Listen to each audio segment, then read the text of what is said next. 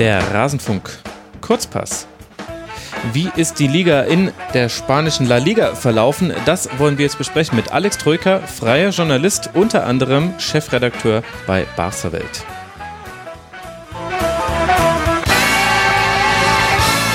Alex, sei mir sehr herzlich gegrüßt. Schön, dass du wieder mit dabei bist.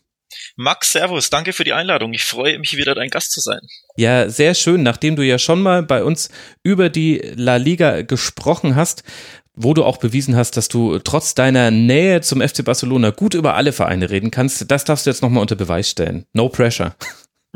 ich freue mich. Schauen wir mal. Ja, das wird schon alles gut werden. Ich bin da sehr, sehr zuversichtlich. Die Ausgabe damals mit dir hat großen Spaß bereitet und es wird allerhöchste Zeit, dass wir wieder auf die spanische Liga schauen, denn sie ist jetzt äh, zu Ende gespielt und da gibt es dann doch ein paar Themen nochmal zu besprechen, auch mit Blick auf das, was wir damals besprochen haben, ist ja schon ein Weilchen her. Angenehmerweise für dich als jemand, der dem FC Barcelona sehr nahe steht, starten wir auch die Tabelle beim spanischen Meister und wie in allen anderen vier europäischen Top-Ligen hat der Titel verteidigt werden können, in dem Fall vom FC Barcelona mit elf Punkten Vorsprung, nur drei Niederlagen. Aber zur Geschichte dieser Saison gehört auch ein Champions League Abschneiden, was ein Ausscheiden gegen den FC Liverpool im Halbfinale beinhaltete, nachdem man schon 3 zu 0 das Hinspiel gewonnen hat. Jetzt stelle ich dir die Frage, Alex, wie wird diese Saison von Barca bewertet. Auf der einen Seite diese absolut souveräne Meisterschaft und auf der anderen Seite dieses höchst unglückliche Ausscheiden im Champions League Halbfinale. Ja, tatsächlich wird ihnen ihre eigene Dominanz so ein bisschen zum Verhängnis. Wie du schon sagst, sie dominieren zwar die Liga, aber sie scheitern krachend in der Champions League. Und das Problem ist, wenn, wenn du so dominant bist, ähm, und immer wieder die Liga gewinnst. Ich glaube, acht der letzten zehn oder elf Ligatitel haben sie gewonnen. Ähm, diese Dominanz führt dazu, dass das Außergewöhnliche zur Normalität wird. Und das bedeutet, dass die Liga, der Ligatitel ähm, dann immer weniger wertgeschätzt wird und der Fokus dann natürlich mehr auf die Champions League gelegt wird. Und wenn du da eben, wie ich schon sagte, dann krachend ausscheidest, äh, ja, ist das natürlich so ein, so ein Negativ-Ding, ähm, ne? dass, dass die Saison quasi nicht mehr so positiv wahrgenommen wird, obwohl du die Liga so dominiert hast, weil eben die Champions League über äh, alles überstrahlt heutzutage. Ja, unglaublich eigentlich, wie dominant der FC Barcelona inzwischen einfach in La Liga ist. Es ist ja völlig richtig, was du sagst. Also man muss äh, schon drei Jahre zurückgehen, da hat Real mal gewonnen, dann muss man noch weitere drei Jahre zurückgehen, da hat Atletico gewonnen und dann nochmal äh, zwei Jahre davor nochmal Real. Ansonsten immer der FC Barcelona von 2008 bis 2018. Äh, das sind eben die zehn Meisterschaften, nur dreimal eine andere Mannschaft. Was hat sich denn da verschoben in Spanien? Kann man das noch auf den Stil von Barca reduzieren, der ja auch eine taktische Neuerung war? Was macht Barca so dominant? Wenn du es reduzieren wirst, willst, muss man es tatsächlich auf Lionel Messi reduzieren. Ähm, es ist so simpel wie wahr. Ähm, es ist die Liga des Lionel Messi. Ich habe ich hab das selber so bei Barca geschrieben. Ähm, auch die spanischen Zeitungen haben das genauso ähm, geschrieben, es ist seine Liga im doppelten Sinne. Er dominiert die Liga und er hat diese Liga fast schon eigenhändig gewonnen, also die diesjährige, ähm, den diesjährigen Titel. Ähm, Messi ist tatsächlich ähm, der alles überragende Spieler der Liga. Er dominiert jede Statistik. Ähm, äh, Opta hat da eine schöne Statistik zusammengetragen, äh, unter anderem von Squawker auf Twitter geteilt. Ähm, Messi ist auf dem ersten Platz bei den Toren, bei den Assists, bei den äh, Total Shots, also den allen äh, Schüssen aufs Tor, mhm. Schüssen mhm. abgegeben aufs Tor, kreierten Chancen, äh, kreierte Großchancen und so weiter und so fort. Also da gibt's noch einige mehr. Ne? Ich habe jetzt nur, nur so die, die, ähm, die bedeutendsten ähm, vorgelesen. 36 Saisontore sprechen eine klare Sprache. 15 mehr als die zweitplatzierten äh, Benzema und Suarez. Also du siehst, Messi ist der Dominator und das führt dazu, dass Barca so dominant ist. Unglaublich. Im Grunde würde ich bei jedem anderen Spieler die Frage stellen, warum stellen sich darauf äh, die Gegner nicht ein? Aber weil es eben Lionel Messi ist, es ist ja nicht so, dass das jetzt eine Neuigkeit wäre, aber er hat in der Saison wirklich nochmal dem Ganzen die Krone aufgesetzt. Du hast ja die 36 Tore schon genannt in 34 Spielen, die er gemacht hat, dazu noch 13 Assists und dass er wirklich so diese Liga dominiert und das jetzt auch ohne den Antagonisten auf der anderen Seite, ohne Cristiano Ronaldo unglaublich und führt dann zu dieser dominanten Saison. Ich habe es aber schon angesprochen, nur drei Niederlagen, eine davon jetzt auch äh, hinten raus noch am was war das, der 36. Spieltag gegen Celta Vigo, genau, das war vor dem Auswärtsspiel dann beim FC Liverpool, als man noch dachte, man würde da locker weiterkommen. Ansonsten unglaublich dominant. Die erste, letzte Niederlage in der Liga davor, da muss man schon bis zum zwölften Spieltag gehen und ab dann immer gewonnen oder unentschieden gespielt. Stellt das denn die spanische Liga auch vor ein Problem? Also grundsätzlich, ähm, wenn man über Barca spricht, muss man kurz auch den Trainer ähm, erwähnen. Das hat auch mit Ernesto Valverde zu tun, dass sie so dominant sind. Sie spielen jetzt anders, sie spielen pragmatischer, sie spielen sicherer, sie spielen weniger aufregend, aber mhm. eben sie mhm. sind sehr schwer zu schlagen, wie du ja die, du hast ja die drei Niederlagen erwähnt. Ähm, teilweise in wirklich auch unwichtigen Spielen. Äh, ich glaube, zwei davon kamen, als die Liga schon eingetütet war. Äh, bin mir jetzt gerade nicht, also zumindest letztes Jahr war es ähnlich, da waren sie ja beinahe umgeschlagen gewesen, haben sie dann am vorletzten Spieltag oder so in Levante verloren, da war die Liga auch schon ähm, gesichert und auch jetzt wieder. Ähm, also sie, sie sind unglaublich schwer zu schlagen, auch weil sie pragmatischer sind und weil sie eben vorne Messi haben, sind aber ja irgendwo auch weniger aufregend als äh, zu den allerglorreichsten Zeiten und ja, das ist so das spielt so ein bisschen zusammen. Ähm, das führt dazu, warum sie so wenig Niederlagen haben, aber vielleicht auch, um auf die Ausgangsfrage zu kommen, warum ihnen das Quäntchen in äh, Europa fehlt in der Champions League. Weil vielleicht da tatsächlich so ein bisschen der Biss fehlt oder so das letzte Quäntchen an Überzeugung. Ja. Interessante Situation, vor allem auch wenn ich mich zurückerinnere, was wir damals im Kurzpass besprochen haben, da haben wir vor allem auf die Unentschieden von Barca Bezug genommen. Die gibt es ja auch noch. Neunmal hat Barca tatsächlich nicht äh, gewinnen können. Das ähm, schränkt ja diese Dominanz dann ein bisschen ein. Und ich kann mich äh, daran erinnern, dass wir damals äh, darüber gesprochen haben, dass es ein bisschen ironisch ist, äh, dass äh, trotz dieser gar nicht perfekten Barca-Saison zum damaligen Zeitpunkt die Verfolger gar nicht so wirklich Anschluss äh, fassen können und Barca wirklich vor Probleme stellen können, was uns ja dann auch zu Atletico bringt, die eben auf Platz zwei gelandet sind, aber eben mit diesen elf Punkten Rückstand. Was hat denn da gefehlt bei Atletico? Hat man da vielleicht wirklich eine Chance liegen lassen, die Liga spannender zu machen, auch wenn es jetzt in der Endabrechnung sehr, sehr deutlich aussieht? Also tatsächlich sind ähm, die Gegner Barca's nicht gut genug oder anders gesagt, Barca ist einfach besser als der komplette Rest, ähm, der nicht nur Messi dominierte, auch Barca dominierte. Sie waren schlicht dieses Jahr die beste Mannschaft in Spanien, die meisten Tore, die meisten Chancen, der äh, höchste mhm. Ballbesitz, die meisten angekommenen Pässe, sogar die meisten Alu-Treffer haben sie, also sie dominieren jede Offensivstatistik. Und man kann da beispielsweise Real Madrid einen großen Vorwurf machen, Atletico kann man aber keinen Vorwurf machen, die spielen tatsächlich einfach am Limit. Ähm, die viel mehr ist für die nicht drin. Klar könnten sie das ein oder andere Unentschieden weniger haben. Also ich sehe jetzt gerade auf die Tabelle Atletico hat zehn Unentschieden. Das ist einfach zu viel, ne? wenn du wirklich dann nochmal näher dran schnuppern ähm, willst an Barca. Ähm, das liegt aber auch einfach an Atletico selbst, am Stil, am Trainer, der ja immer sehr vorsichtig spielt, der besonders in großen Spielen immer wieder äh, auf Konter setzt, auf eine dichte Defensive. Und das wird ihnen einfach zu, zum Verhängnis, wenn sie manchmal gegen kleine Mannschaften spielen, wo ihnen dann einfach zu wenig einfällt, weil sie ja dann der Favorit sind und das Spiel aufziehen müssen. Und da häufen sich dann ein, zwei, drei, vier Unentschieden zu viel an oder vielleicht sogar eine Niederlage. Und deswegen reicht's nicht, warum sie an Barca nicht rankommen. Das ist, aber generell kann man Atletico kaum einen Vorwurf machen. Auch die spielen einfach am Limit und Barca ist einfach eine Nummer größer und besser, muss man echt so sagen. Atletico wieder mit der besten Abwehr der Liga, 29 Gegentreffer, aber eben nur in Anführungszeichen 55 Tore geschossen. Zum Vergleich, der FC Barcelona hat 90 Tore erzielt. Allein Messi und Suarez haben mehr Tore erzielt als Atletico insgesamt zusammengenommen.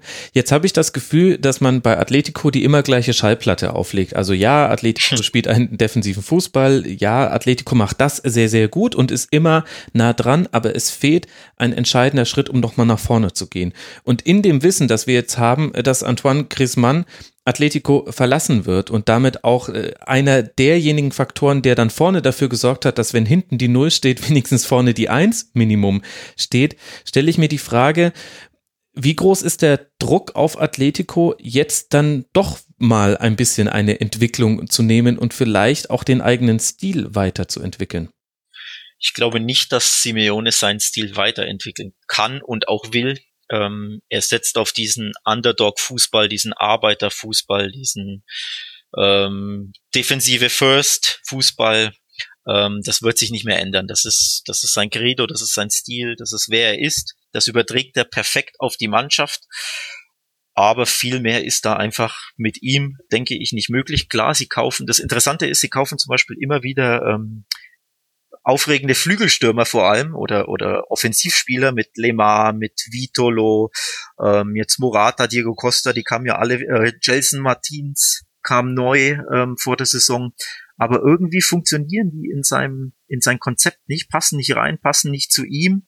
Und er geht dann immer wieder zurück zu seinem alten äh, Stil, zu seinem Konterstil, zu seinem ähm, Defensiv-Pressing-Stil und sortiert dann quasi die frisch eingekauften äh, Flügelspieler fast schon wieder aus. Also Jason Martins ist beispielsweise schon äh, wieder bei Monaco. Vitolo spielt kaum eine Rolle. Lemar tut sich schwer. Also er hat kreative Spieler, aber irgendwie passt das nicht zu ihm, passen die Spieler nicht zu ihm und dadurch bleibt Atletico immer im gleichen Trott. Und ja, das ist, das hindert sie auch daran, quasi den nächsten Schritt zu machen. Ähm, das ist das eine. Und das andere ist jetzt im Sommer wird, wird eher ein Schritt zurück gemacht, weil sie ja die ganzen äh, wichtigen Säulen verlieren. Griesmann ist vor dem Absprung just wahrscheinlich zu Barca. Äh, Godin geht, der langjährige Kapitän. Juan Ferran geht. Ähm, Felipe Luis, der Linksverteidiger, wird den Verein verlassen, vertraglich verlängert. Also du siehst, da besteht, da ähm, ist ein großer Umbruch im Sommer. Sprich, Atletico wird eher schlechter als besser. Das ist ja alles gut nachvollziehbar und ja auch für sich legitim. Dieser Stil von Atletico ist einzigartig und ja auch sehr erfolgreich. Also was kann man dafür, dass man mit einem FC Barcelona in der Liga spielt, der eben gerade Lionel Messi hat? Das ist jetzt aber meine sehr entspannte Sicht von außen auf Atletico. Ich muss mir ja auch nicht jedes Spiel von denen angucken, denn ehrlicherweise nicht jedes Spiel von denen ist wirklich schön anzugucken. Wie ist es, sieht es denn da im Umfeld aus und wie reagieren spanische Fußballfans auf die Entwicklung, die diese Liga genommen hat mit diesem klaren Meisterkandidaten Barca, dann dahinter normalerweise Real, reden wir gleich drüber, warum nicht, und eben Atletico als so das Ex-Negativo, also die eine spielen den tollen äh, Offensivfußball, die anderen spielen den tollen Defensivfußball, aber vielleicht guckt man das eine ja lieber als das andere. Also grundsätzlich, Atletico macht wirklich keiner einen Vorwurf, auch die breite Öffentlichkeit nicht, auch neutrale Fans nicht, die wissen, Atletico steht, wofür es steht, der Trainer steht, wofür er steht und viel mehr geht da nicht und ähm, da klar, jede, man wünscht sich natürlich ähm, Ne, die Medien wünschen sich, dass die neutralen Fans, klar, die wünschen sich einen spannenderen Titelkampf. Äh, Logischerweise ist ja in Deutschland auch so. Ne? Wir, wir lechzen ja danach, dass es endlich mal spannend wird. Und wir waren ja froh, dass diesmal der Titel am, am letzten Spieltag ent, entschieden wurde. Ähm, aber niemand macht da Atletico wirklich einen Vorwurf. Jeder weiß, die mehr oder minder am Limit. Klar, vielleicht könnten sie drei, vier, fünf Punkte näher an Barca dran sein, aber auf lange Sicht wird sich Barca, wenn alles normal läuft äh, und wenn sich Messi nicht irgendwie monatelang verletzt, wird Barca immer besser sein. Ähm, die Vorwürfe kann man Atletico nicht machen, aber eben, und da kommen wir zum Verein, äh, den wir jetzt besprechen werden, Real Madrid ist da das Thema. Also die müssten auf jeden Fall besser sein und da stürzt sich die öffentliche Kritik quasi drauf. Dann lass auch mal über Real sprechen an der Stelle. Was ist da alles schiefgelaufen in dieser Saison, dass man nur in Anführungszeichen Dritter wird mit 19 Punkten Rückstand auf Barca? Ja, Also aus, aus Real Madrid Sicht war die Saison wirklich ähm, ein großer Tiefschlag. Teilweise liest du da in den spanischen Gazetten von Schande, von Pein, äh, Wörter wie Schande, peinlich, ähm, lauter solche beschreibenden Wörter. Die Spanier sind ja natürlich da nicht zimperlich. Hm. Ähm, tatsächlich Zwölf Niederlagen, also unglaublich ja, viel tatsächlich. Ich glaube seit, ich bin mir jetzt nicht sicher, müsste ich jetzt aus dem, aus dem Kopf sagen, die Statistik, äh, ich glaube seit 96 waren sie nicht mehr so schlecht. Ich bin mir jetzt nicht, nagel mich nicht drauf fest auf die Jahreszahl, aber irgendwie in mehr als einer Dekade, äh, also so schlecht waren sie wirklich seit Ewigkeiten nicht mehr. Zwölf Niederlagen ist wirklich viel. Drei Trainer gab's ja, ne? Also sie starteten mit Lopetegui, dann kam Solari, jetzt ist wieder Sidan zurück. Mhm. Ähm, also allein klar, ne, das kann ja nicht gut für eine Mannschaft und für einen Verein sein, wenn du da ständig den Trainer wechselst. Ähm, der spricht Bände. Das zeigt, wie unzufrieden man im Verein ist. Äh, also es war wirklich eine grausam, grausam schlechte Saison für Real Madrid. Das muss man einfach so sagen. Ähm, ja, da gibt's wirklich viele, viele Gründe dafür. Ähm, die müssen einfach einiges tun im Sommer. Nenn mir mal die wichtigsten Gründe. Also interessanterweise, als ich letztes Mal im, wann war das, Oktober, November bei dir zu Gast war, haben wir über Real Madrid auch schon gesprochen, weil das erste Thema war der Abgang von Ronaldo. Und so abgedroschen das klingt, man muss es einfach wieder nennen, weil es einfach ähm, ein Hauptgrund ist. Nicht, es gibt mehrere Hauptgründe, aber äh, Gründe, aber einer davon, denn man darf nicht vergessen, einfach nur ein Blick auf die Tabelle zeigt, Barca hat rund 30 Tore mehr geschossen als Real Madrid. Und wer garantiert einem mindestens 30 Tore pro Saison? Eben jener Cristiano Ronaldo. Also man kann so leicht runterbrechen. Ähm, positiv für Real Madrid war, Benzema ist endlich ähm, aufgewacht, wenn man so will. Der war ja immer so im Dornröschenschlaf. Ähm, während Ronaldo da war, war ihm ja hauptsächlich, hat ihm als Zuarbeiter gedient und hatte dann immer für einen Mittelstürmer seiner Klasse viel zu wenig Tore. Der hat jetzt eben 21 Tore geschossen. Also er hat einen Schritt nach vorne gemacht, aber der Rest der Mannschaft war, war wie gesagt, viel zu schwach teilweise. Ne? Die Trainerwechsel sorgen dafür, dass dann immer wieder verschiedene Systemwechsel, verschiedene Spielertypen reinkamen. Isco saß mal zehn Spieler auf der Bank, dann spielt er wieder. Bale ist ein leidiges Thema, der dann immer wieder verletzt ist, dann spielt er mal wieder mehr, dann unter Sedan spielt er wieder weniger. Also da kam immer wieder eins zum anderen. Ähm, generell ist die Mannschaft, das ist ein weiterer Hauptgrund, ist unglaublich meiner Meinung nach überaltert.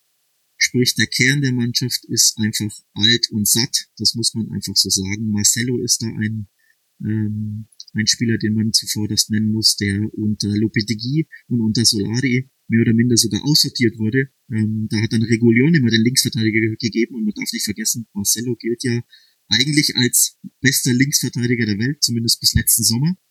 Und dann war der quasi hinter einem, ich glaube, 20-Jährigen nur noch die, der Backup. Also das spricht schon spricht Bände.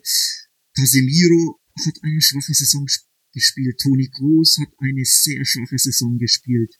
Luka Modric hat man angesehen, ähm, dass er die WM bis durchgespielt hat bis zur bis zum Finale, der war sehr ausgelaugt. Der ist auch schon, glaube ich, 33, also auch da macht sich ein Decline bemerkbar. Ne? Also die, die Form lässt nach und logischerweise das Alter setzt ein.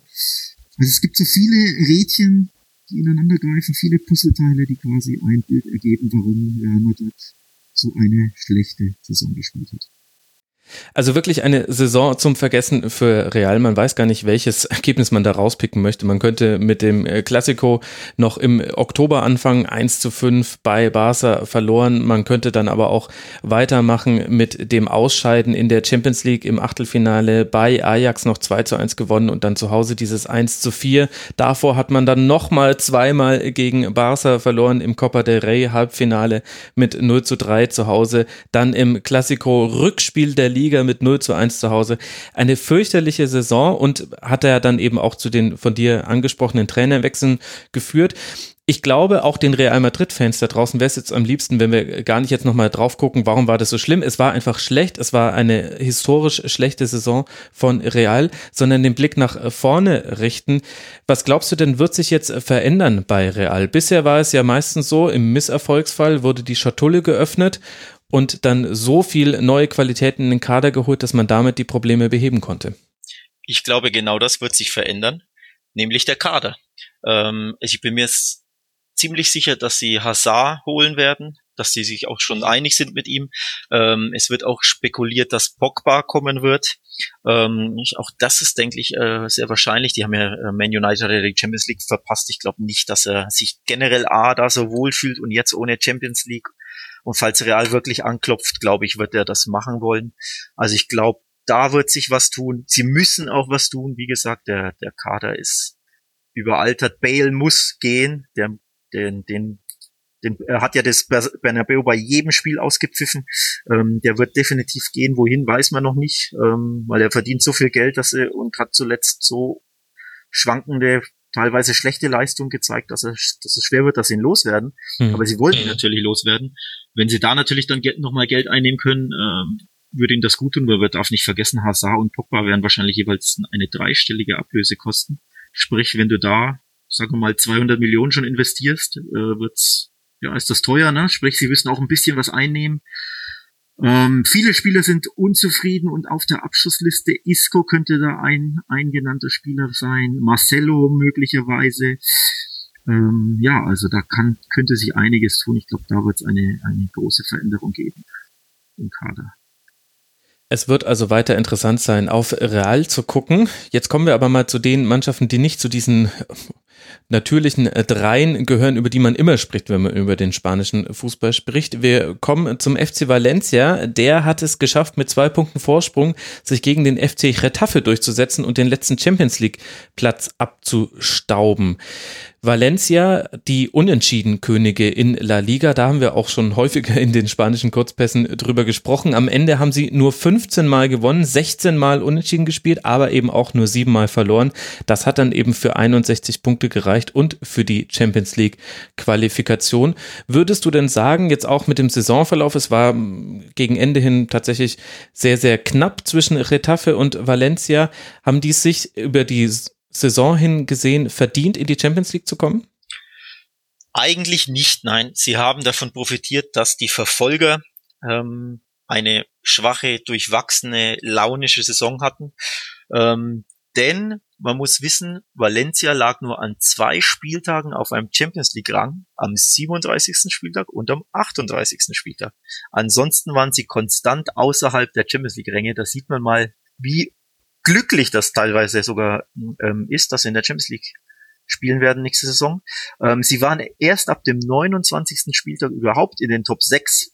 Und das sagt ja schon einiges aus, nämlich ihr Saisonstart war eigentlich ziemlich katastrophal. Sie haben in den ersten elf Spielen nur einen Sieg hinbekommen, bei aber auch nur einer Niederlage.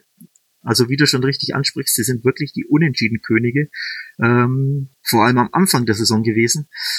Aber ähm, durch einen wirklich starken Schlussspurt mit neun Siegen aus den letzten 13 Spielen haben sie eben am 37. und 38. Spieltag dann auch den Sprung in die Champions League geschafft. Da kann man dann am Ende natürlich sagen, äh, gut, dann hat man sich am Ende auch äh, verdient, wenn man eben eine solche Serie startet. Der Saisonverlauf ist ja für, für alle egal, es zählt nur die Endabrechnung. Was würdest du denn aber sagen, sind die Gründe dafür, dass sich Valencia eben so lange so schwer getan hat und es dann erst mit diesem Schlusssport Sport irgendwie geschafft hat, noch ähm, dieses Ziel der Champions League zu erreichen? Ich glaube mich zu erinnern, dass wir immer über Offensivprobleme und fehlende Qualitäten im Sturm gesprochen haben bei Valencia.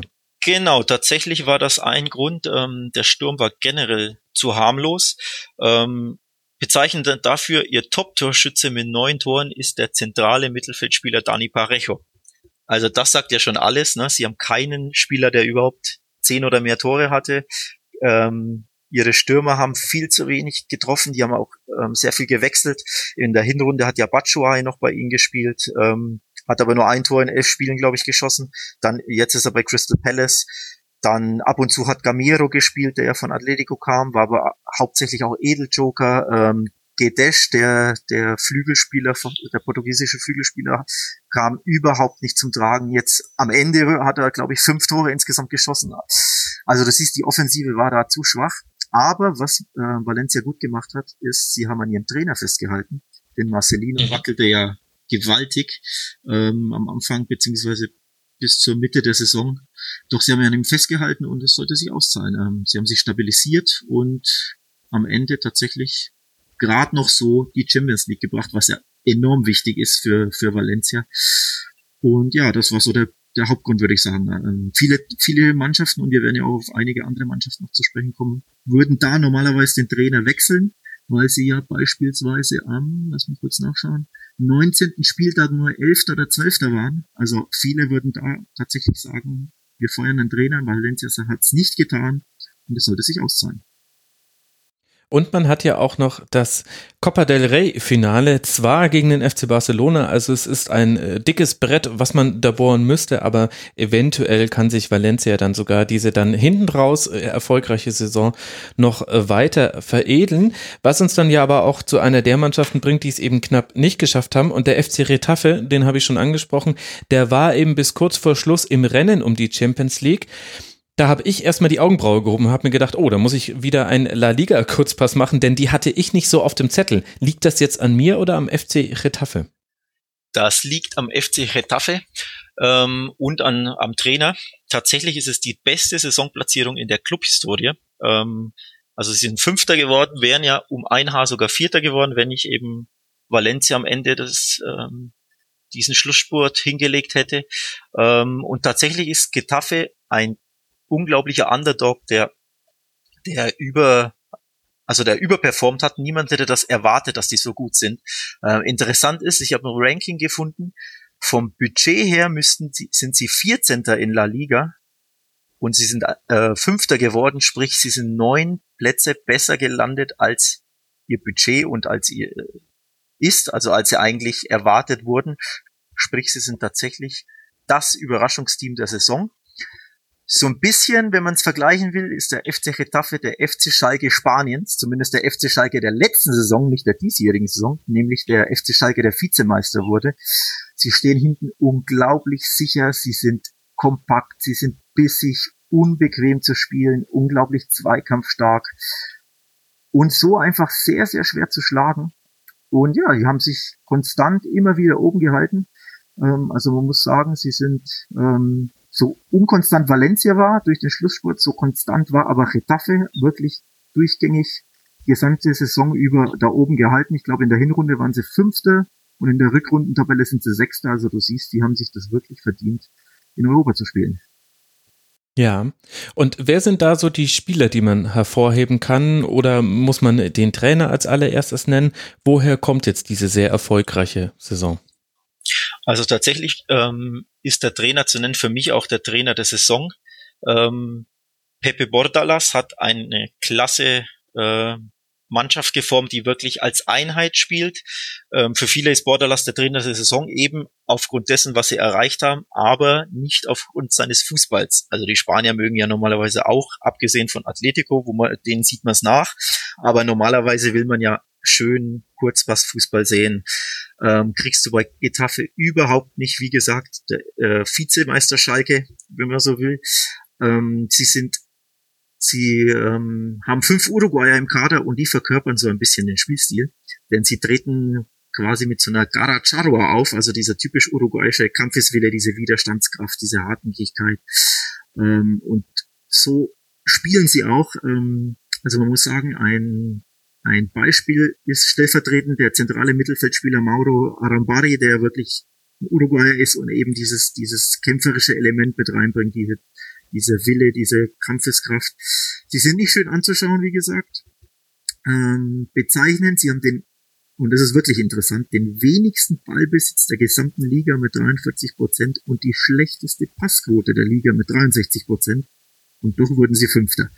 Ähm, da gab es eine spanische Journalistin, die den schönen und treffenden Satz gesagt hat, in Getafe zu spielen ist wie zum Zahnarzt zu gehen. Und tatsächlich, so kann man es wirklich zusammenfassen. Aber als Team haben sie sich das wirklich verdient, äh, muss man sagen. Mhm. Und sie langen auch gerne mal hin. Also 104 gelbe Karten, sieben Platzverweile. Es gab zwar ja. noch Mannschaften mit mehr gelben Karten, also Athletic Bilbao 117 gelbe Karten und ja, Platzverweise. Ja. Meine Güte, der ach so schöne spanische Fußball. Da gibt's aber auch eine Schattenseite, die nicht äh, auf meinem Radar war. Aber das kommt bei Retafe sicherlich auch noch mit dazu. Wir wollen das jetzt aber nicht alles schwarz machen. Es ist ja wirklich eine beeindruckende Leistung und das muss man erstmal schaffen, sich durchzusetzen gegen Teams wie ja zum Beispiel auch den FC Sevilla, der jetzt jetzt ein Rang dahinter gelandet ist, die hätte ich jetzt eher rund um die Champions League Plätze vermutet. Es waren am Ende zwei Punkte, die gefehlt haben. Wie ist die Saison vom FC Sevilla einzuordnen? tatsächlich war Sevilla zu, zu äh, inkonstant und zu launisch, um am Ende äh, an der Champions League anzuklopfen. Also sie haben die Champions League auch verdient verpasst, muss man so sagen. So ein klein bisschen, wenn wir schon bei Vergleichen sind, ne, Schalke und Getafe kann man sagen, ähm, Sevilla ist so ein bisschen das Gladbach Spaniens. Sie haben eine super Hinrunde gespielt, äh, mit nur drei Niederlagen in 18 Spielen, aber in der Rückrunde ist irgendetwas Unerklärliches passiert. Denn in der Hinrunde waren sie auf Kurs äh, Champions League, doch dann ging's bergab. Ähm, zwischen dem 14. und dem 26. Spieltag haben sie nur zwei Siege einfahren können. Ähm, da haben sie wirklich, also für mich auch unerklärlich, warum sie da so abgestürzt sind, warum sie da ihren, ihren, ihren Mo ihr Mojo verloren haben. Ähm, in der Zeit haben sie dann auch ihren Trainer entlassen. Da haben wir es wieder, ne, dass, dass die Spanier dann normalerweise gerne den Trainer entlassen, wenn es dann über 10, 15 Spiele nicht klappt. Ähm, äh, genau, in dieser Sieglos-Phase haben sie äh, Pablo Machin äh, entlassen. Auch als er, oder besonders, äh, als er mit Sevilla im Achtelfinale völlig überraschend an Slavia Prag scheiterte, da haben sie ihn gefeuert. Und der alte Fahnsmann Joaquin Caparros hat dann übernommen, der zuvor Sportdirektor war, der hat sie dann quasi stabilisiert. Aber diese Sieglos-Serie hat sie im Endeffekt ähm, dann die Teilnahme in der Champions League gekostet.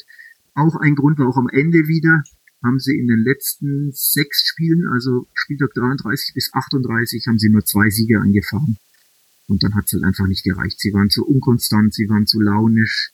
Ähm, sie waren vor allem auswärts schwach, chronisch auswärts schwach, muss man sagen. Sevilla hat schon letztes Jahr wirklich ähm, grausame Auswärtsspiele hingelegt und eine schreckliche Auswärtsbilanz gehabt. Und auch dieses Mal ähm, waren sie wieder nicht gut genug. Ähm, denn von ihren Heimstart ist Sevilla traditionell, aber von ihren insgesamt 13 Saisonniederlagen gab es neun in der Fremde. Ja, und das war dann einfach zu schwach, um in den Top 4 zu, äh, zu, äh, zu landen. Pardon. Genau, diese Niederlagen da am Schluss, das begann eben mit einem Auswärts 0 zu 3 beim FC Retafe, der damit auch so ein bisschen den, den Schlusssport einleiten konnte, der eben fast wieder auf dem äh, Champions League Platz geendet hätte, dann noch verloren äh, bei Girona äh, gegen Leganes zu Hause, das war sehr, sehr genau. mit 0 zu 3. Gegen Atletico genau. 1 zu 1, okay, noch völlig okay. Ähm, aber so dann eben der sechste Tabellenplatz und damit die Europa League. Das passt ja wiederum ganz gut zum FC Sevilla, aber das stimmt. würde ja doch ganz gerne irgendwann auch mal ein bisschen sich weiterentwickeln. Auf Platz sieben gelandet ist dann Espanyol. Die haben sich aufgrund der besseren Tordifferenz und zwar der um zwei Tore weniger schlechten Tordifferenz auf den siebten Platz noch schieben können, haben eine Tordifferenz von minus zwei. Und dahinter liegt mit Athletic Bilbao eine Mannschaft, die eben dann wegen des äh, Tordifferenzergebnisses von minus vier trotz der gleichen Punktzahl 53 Punkten eben nicht international spielen darf. Ich habe gerade schon bei Athletik die Statistik rausgesucht, die mir am meisten aufgefallen ist, nämlich diese 117 gelben Karten und die fünf roten. Jetzt wollen wir aber auch noch über das Sportliche reden und nicht nur auf das Verhindern des Sportlichen. Was war das für eine Saison für Athletik Bilbao? Äh, da muss ich kurz an, äh, dazwischen grätschen. In Spanien ähm, bei Punktgleichheit gilt der direkte Vergleich. Also Ach ja, stimmt, richtig. Ähm, Ach Mensch, das wusste ich genau. doch noch genau. wegen Retafe, weil die gegen Valencia. Ja, okay. Genau, genau. Deswegen ist ähm, Espanyol nicht wegen der Tordifferenz äh, im, in Europa, auch wenn auch die würde den Ausschluss äh, wäre wär positiv für Espanyol, aber es war tatsächlich der direkte Vergleich. Aber das ist spannend. Ähm, für Espanyol ist das ein Riesenergebnis ähm, die Euroleague erreicht zu haben, denn seit zwölf, sie haben zwölf Jahre nicht mehr in Europa gespielt. Also, also da gab es auch einen Platzsturm, das man, was man in Spanien zum Beispiel sehr selten sieht. Ähm, eigentlich nur bei Aufsteigern so richtig. Also da sieht man mal, ne, wie, wie sehr dieser Verein nach Europa gelächzt hat, äh, mhm. wie, wie sehr das was bedeutet für den Verein und die Fans. Ähm, dieser Platzsturm war, war tatsächlich bezeichnend. Ähm, und für Espanyols Glück ist Athletic Bilbaos Pech äh, denn die scheiterten tatsächlich auf allerdramatischste Weise in der letzten Sekunde. Ähm, da war es so, sie haben in Sevilla gespielt, Bilbao, am letzten Spieltag. Sie brauchen nur einen Punkt, um die Europa League ähm, zu erreichen, um eben dann einen Punkt vor Espanyol zu liegen. In der 91. lagen sie 0-1 hinten, hatten eine eigene Ecke und dann traf Bilbao nach dieser Ecke die Latte und im Gegenzug, Gegenzug gab es den Konter zum 0-2. Also wenn der Ball reingegangen wäre, mit 1-1 wäre jetzt Bilbao in, in Europa, so hat's Athletik, äh, pardon, Espanyol geschafft. Eine richtig dramatische Szene. Und jetzt abgesehen von diesem dramatischen äh, Finale, äh, ist das jetzt eine besondere Saison für Bilbao dennoch gewesen, dass man so nah dran war? Die Zahlen lesen sich so unspektakulär, dass ich das von außen nicht deuten kann. Also 13 Siege, 14 Unentschieden, 11 Niederlagen, 41 erzielte Tore, 45 kassierte Tore. Das hört sich nach einer guten Durchschnittsmannschaft an, die halt bei einem guten Saisonverlauf der Konkurrenz dann irgendwie doch oben mit reinrutscht. Trifft denn diese Einschätzung von mir zu oder ignoriere ich damit klar ersichtliche Fakten, so wie ich ja hätte wissen müssen, dass der direkte Vergleich ist? Du, du ignorierst den Saisonverlauf tatsächlich. Ähm, es ist nämlich so, sie hatten wie Valencia auch eine fürchterliche Hinrunde haben den äh, auf, waren tatsächlich ähm, sogar in Abstiegsnöten ähm, bis zum am 17. Spieltag, ne, also genau die Hälfte, ziemlich genau die Hälfte der Saison ähm, lagen sie auf dem 16. Platz, auf dem Abstiegsplatz, haben dann ihren Trainer entlassen, Eduardo Berizzo, unter dem es gar nicht lief, ähm, also sie sind überhaupt nicht mit mit ihrem Trainer zurechtgekommen, haben dann Gaisca Garitano ähm, geholt, der war äh, davor der der Coach des B-Teams, wurde dann befördert und unter ihm gab es dann einen Aufschwung ähm, in der Rückrunde haben sie eine, wirklich eine, eine Aufholjagd äh, gestartet, so ein bisschen Valencia-like, wenn man so will. Ähm, in den 24 Spielen unter, unter Garitano haben sie zwölf Siege, sechs Unentschieden, sechs Niederlagen ein, ähm, eingeheimst, also eine, eine sehr passable, gute Bilanz. Und es hätte eben, wie gesagt, fast bis nach Europa gereicht, wenn eben die 91. Minute und dieser Lappentreffer nicht gewesen wäre. Aber im Endeffekt muss man sagen, der, die, die erste Hälfte der Saison, ähm, da waren sie zu schwach. Sprich, man kann sagen, es ist, wäre auch nicht verdient gewesen. Ähm, weil, wie gesagt, ne, am 17. Spieltag noch am Abstiegskampf, im Abstiegskampf zu stecken und am Abstiegsrang ähm, festzukleben, ähm, ja, zeigt eigentlich, dass sie wirklich keine gute Saison gespielt haben eigentlich. Mhm. Und dann haben wir, wenn wir weiter nach hinten gehen, hast du mir gesagt, du würdest mit mir noch gerne über Real Betis sprechen. Die sind jetzt auf Tabellenplatz 10 gelandet mit 50 Punkten. Punktgleich mit Real Sociedad und Deportivo Alaves. Das ist so die Dreierreihe Platz 9, 10, 11. Was hebt denn für dich Betis aus diesen Mannschaften hervor? Warum Warum, warum sollen wir die jetzt hier besprechen? Das ist ja ein kurz. Warum, warum sollen wir die besprechen? Das ist der Zehnte.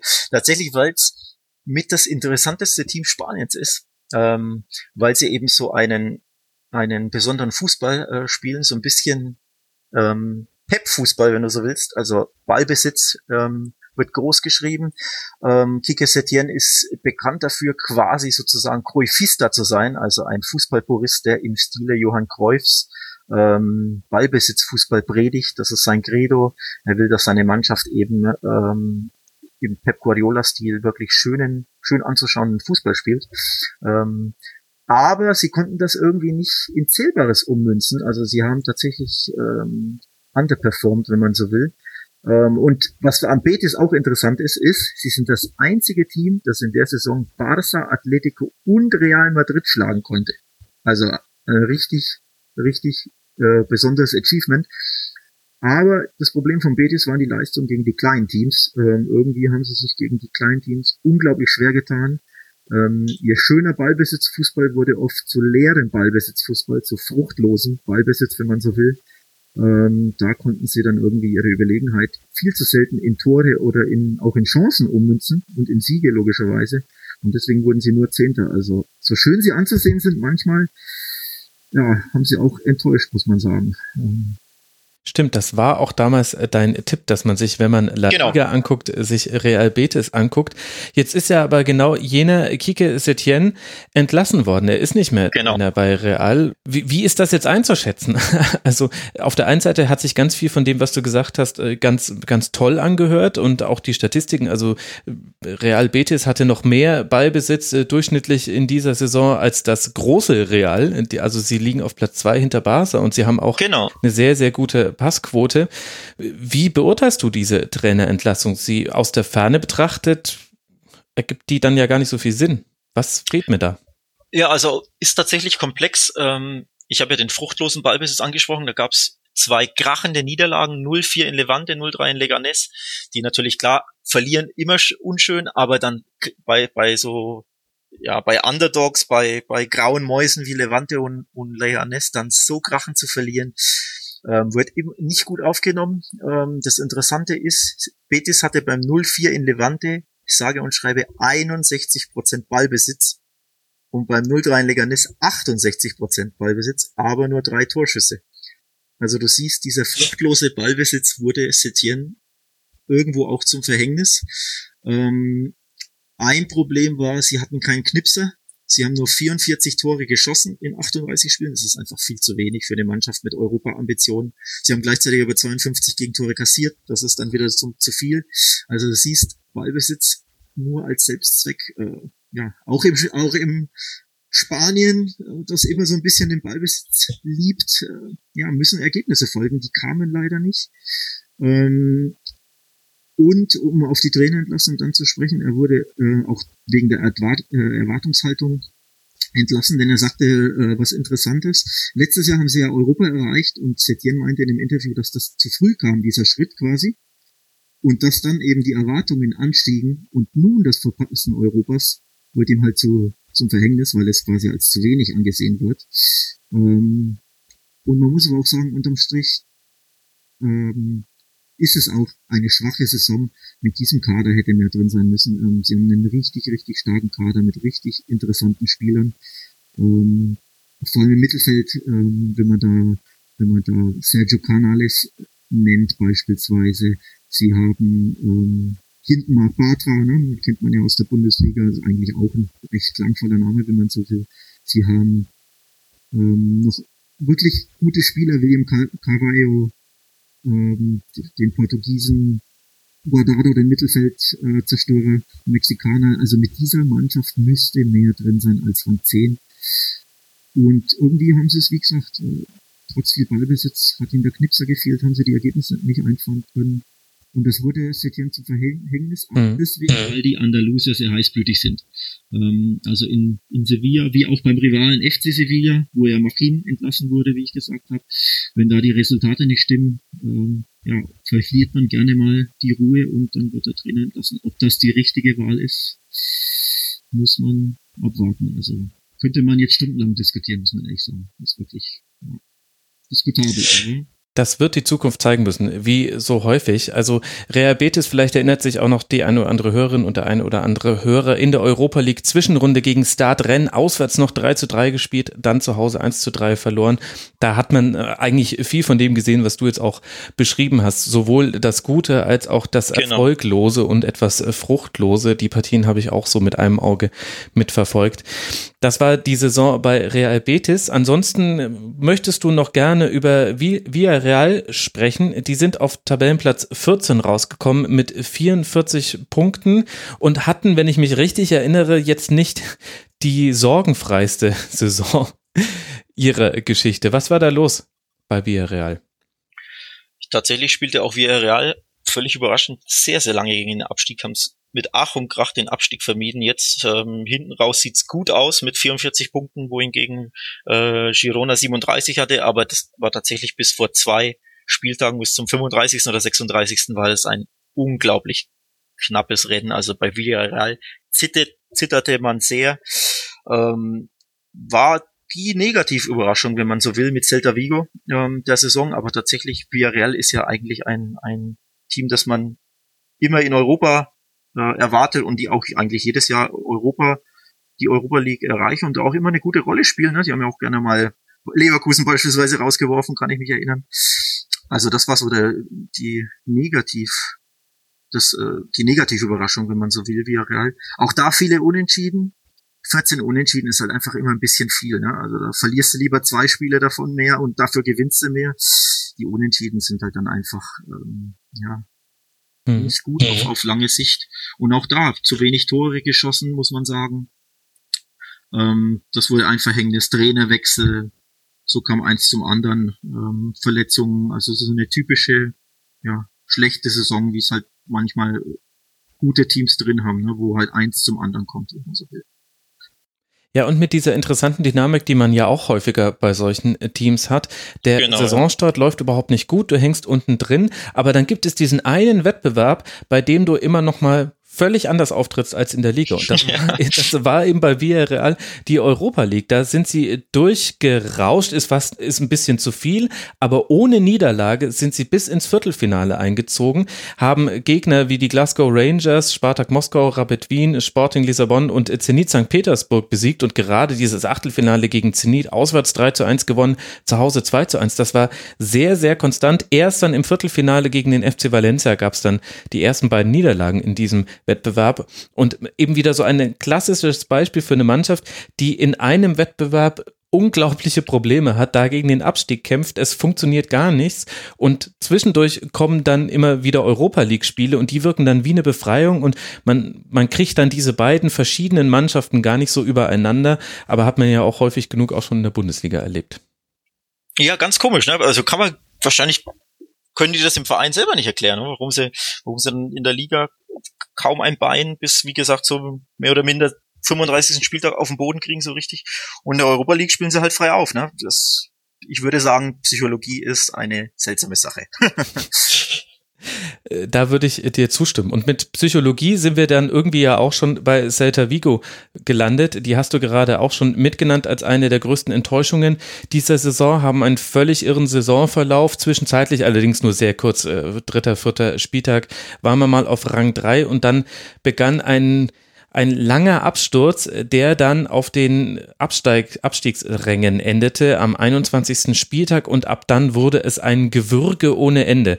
Und man hat es am Ende irgendwie noch geschafft, mit einer Serie aus den letzten sechs Spielen mit nur einer Niederlage sich dann vor dem Abstieg zu retten. Auf dem 17. Tabellenplatz ist man gelandet. Vier Punkte Vorsprung hatte man dann am Schluss auf den Abstiegsrang.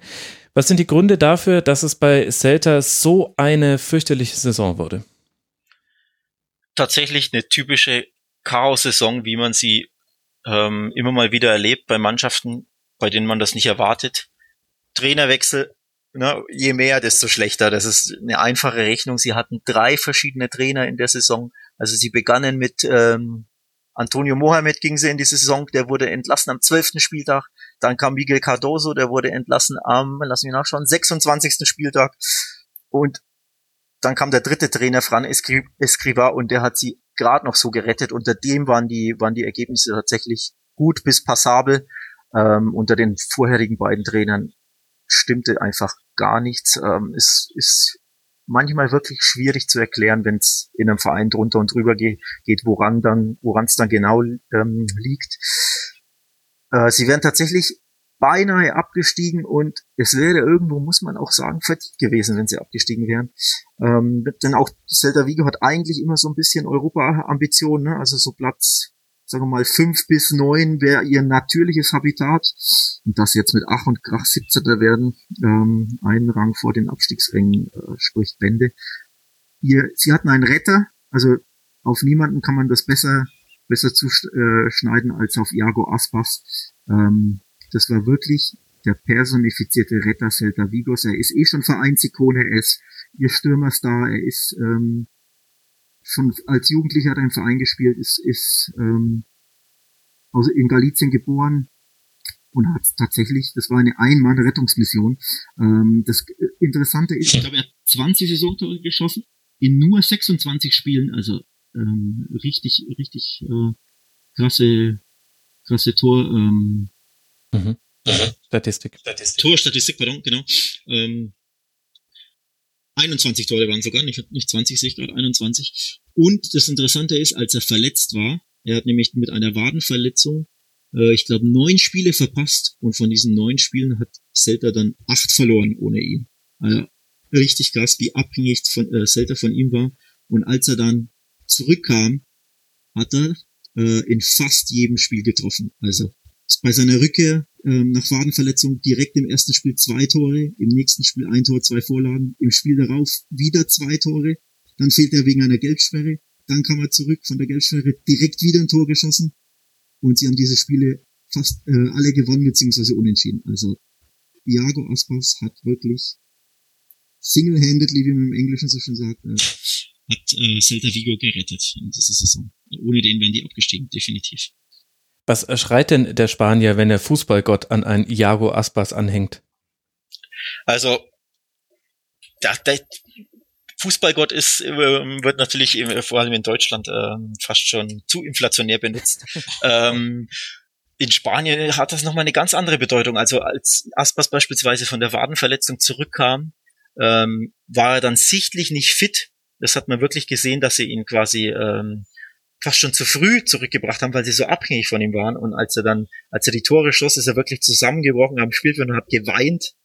Ähm, da merkt, da hat man auch gemerkt, wie, wie, wie sehr ihm der Verein was bedeutet, wie sehr ihm die Situation nahe geht. Ähm, er hat auch in Interviews nach den Spielen gesagt, dass äh, die Leute wissen gar nicht, was das für mich bedeutet. Äh, das kann man gar nicht in Worte fassen. Also ist tatsächlich so verbunden mit dem Verein und der Verein mit ihm und logischerweise dann auch die Anhänger. Ähm, das ist eine richtig, richtig krasse äh, Story in Spanien. Und wird natürlich leider nicht so wahrgenommen, weil ne, logischerweise im, im Blickfeld der, der Medien ist immer wieder Barca und Messi und Real, das Chaos bei Real und Atletico dann auch. Aber tatsächlich ist das vielleicht die besonderste Geschichte in Spanien ist Iago Aspas und Celta Vigo und die, die Rettung. Also wirklich, wirklich eine tolle Geschichte, muss man echt sagen. Und während dann die eine Mannschaft über ihre Rettung schöne Geschichten schreiben kann, haben wir mit FC Girona einen Absteiger, der auch eine bemerkenswerte Saison hinter sich hat. Und da kann man eigentlich auch den größeren Bogen spannen. In der letzten Saison als Aufsteiger auf Tabellenplatz 10 gelandet, war eine der positiven Überraschungen der Liga. Ja. Und wenn man sich jetzt einfach nur das Endergebnis anguckt, dann denkt man sich, naja gut, das ist halt das verflixte zweite Jahr, da muss man eben einfach äh, runter, das ist halt alles nicht so schlimm. Aber dann gucken wir mal kurz auf den Saisonverlauf und wir sehen in der Hinrundentabelle Girona auf Platz 9 mit Anschluss ja. an die internationalen Plätze. In der Rückrunde Tabelle vorletzter nur noch 13 Punkte geholt, 14 Mal verloren in den letzten 19 Spielen und so musste man jetzt dann absteigen. Kann man festmachen, was da passiert ist, dass dass diese Rückrunde so katastrophal war, dass sie dann aus dem absoluten gesicherten äh, Tabellenbereich bis in den Abstieg runterführt?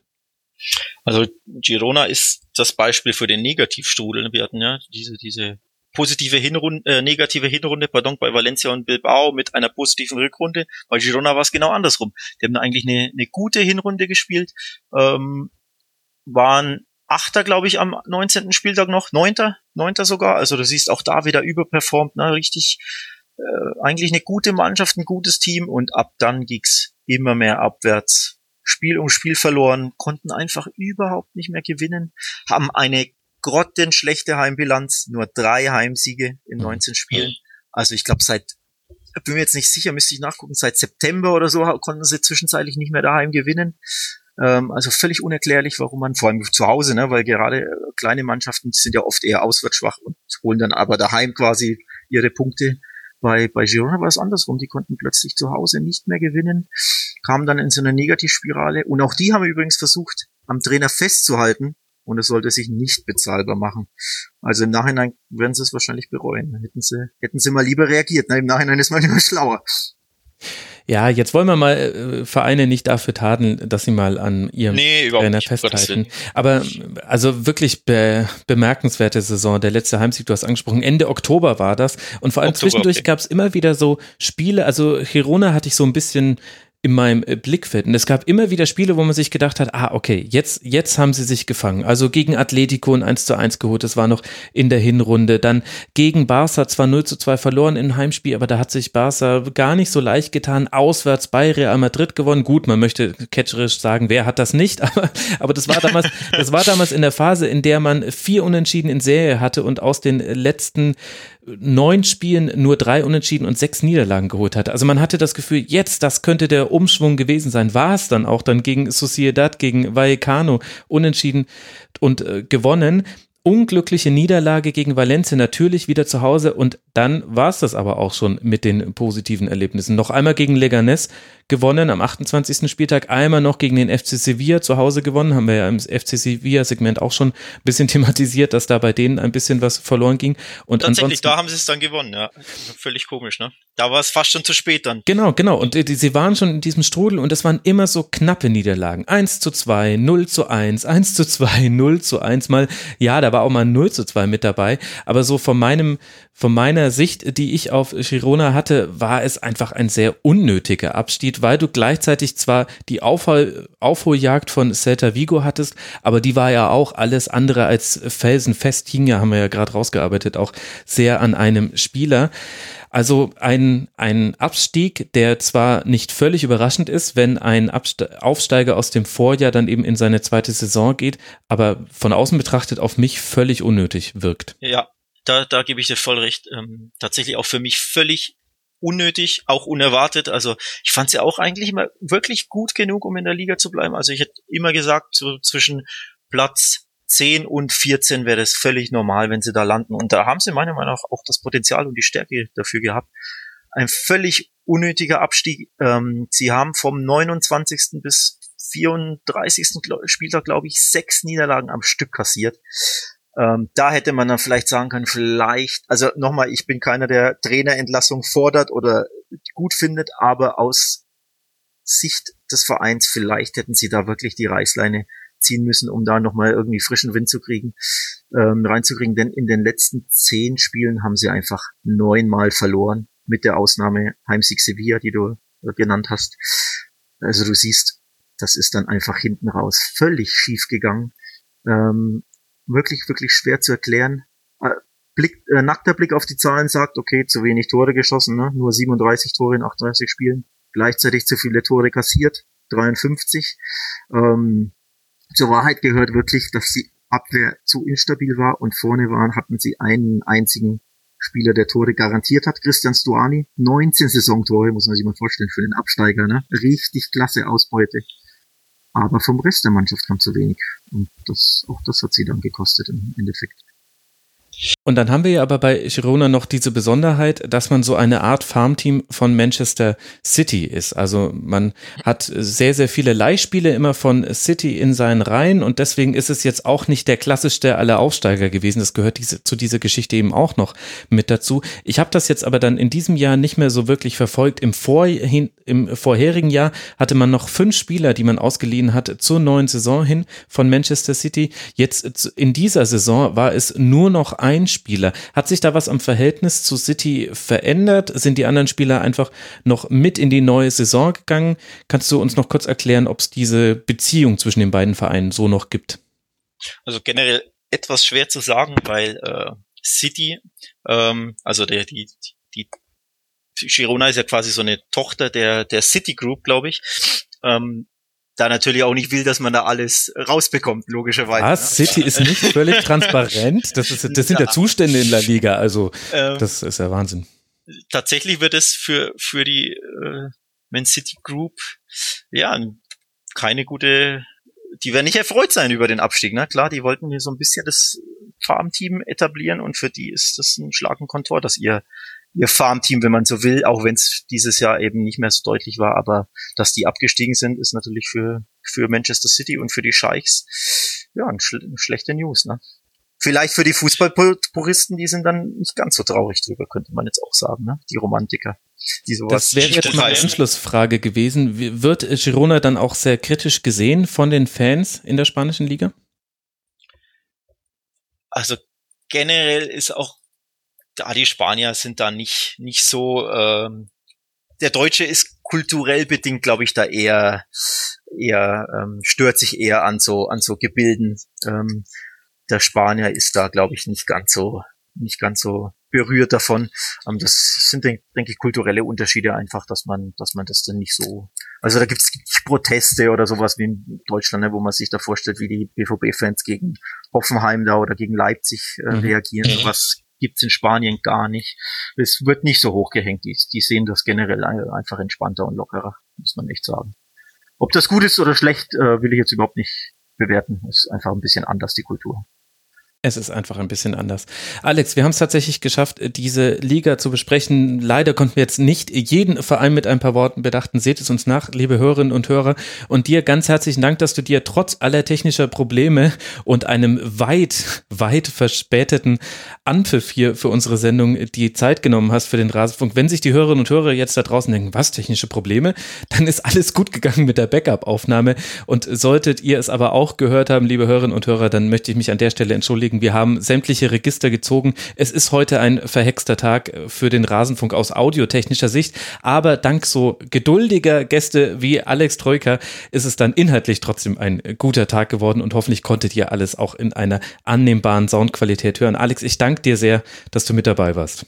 Vielen Dank, Max. Es war mir wie immer eine Ehre und Freude. Hat großen Spaß gemacht. Das freut mich trotz aller Probleme, die wirklich so zahlreich heute waren. Ich möchte gar nicht anfangen. Also Alex Troika, ihr könnt ihm auf Twitter folgen. Da heißt er praktischerweise auch genauso wie im echten Leben Alex Troika. Er schreibt bei Barca Welt, er ist freier Sportjournalist und wie ihr eben hören konntet, einer der besten Experten, wenn es um die spanische Liga geht im deutschsprachigen Raum. Danke dir, Alex. Und danke euch, lieben Hörerinnen und Hörern, für eure Aufmerksamkeit. Mal gucken, ob es noch weitere internationale Kurzpässe geben wird. Dadurch, dass ich jetzt einige Dinge Dinge gerade terminlich verschieben mit dieser etwas verpatzten Aufnahme zeitlich gesehen. Weiß ich jetzt nicht mehr, ob ich ähm, da in der nächsten Saison noch, äh, nächsten Woche noch was drauflegen kann, denn es läuft ja gerade die Aufzeichnung für den Rasenfunk Royal. Der kommt aber auf jeden Fall Ende Mai. Macht es gut, bis dahin eine gute Zeit. Ciao.